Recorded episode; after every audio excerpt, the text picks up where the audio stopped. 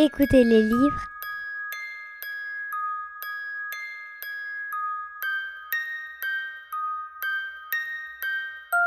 à la radio Lyotet.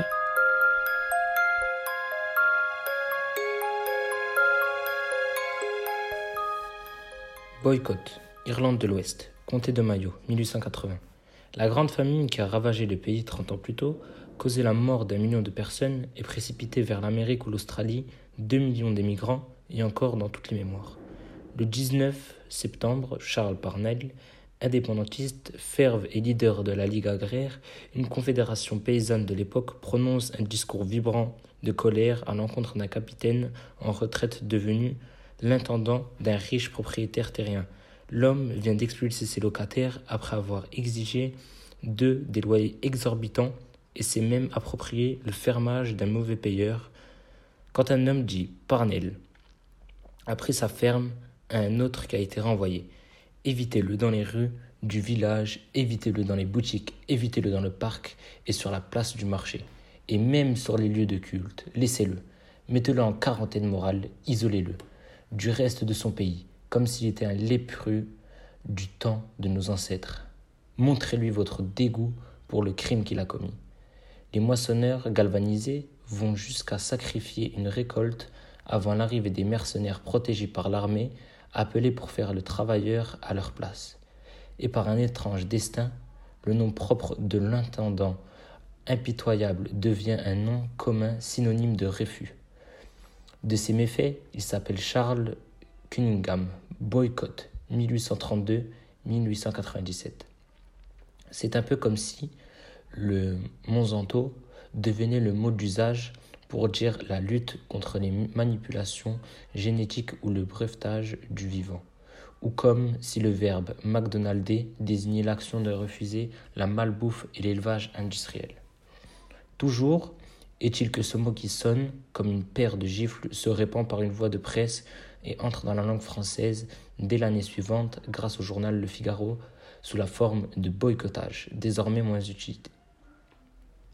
Bien sûr, ce qui nomme existait avant et il s'appelait refus, révolte, protestation, lutte non armée, moyen de pression.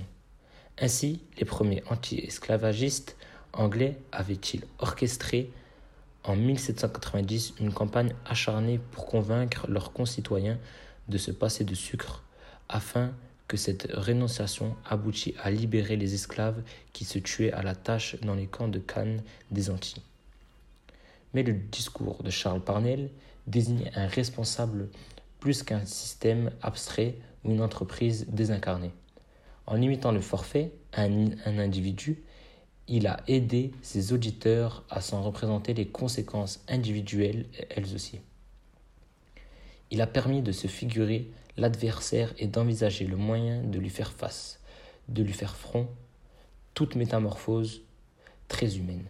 Cinquante ans plus tard, aux Indes, le Mahatma Gandhi lance contre l'Empire britannique son célèbre appel au boycott de l'impôt sur le sel qui conduira le pays à son émancipation.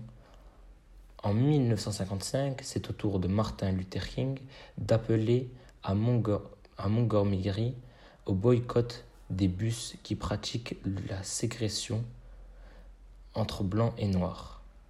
Dans les années 1990, plusieurs pays occidentaux liguaient pratiquement le boycott de l'Afrique du Sud à cause de l'apartheid.